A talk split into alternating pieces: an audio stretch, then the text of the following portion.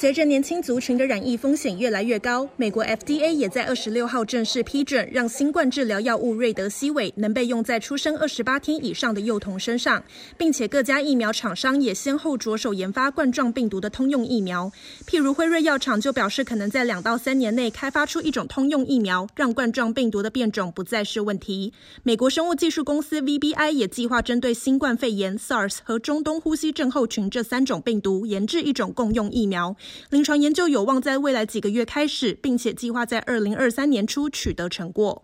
厚劳省は25日、国内で初めてこの肝炎の可能性がある患者1人が报告されたと発表しました。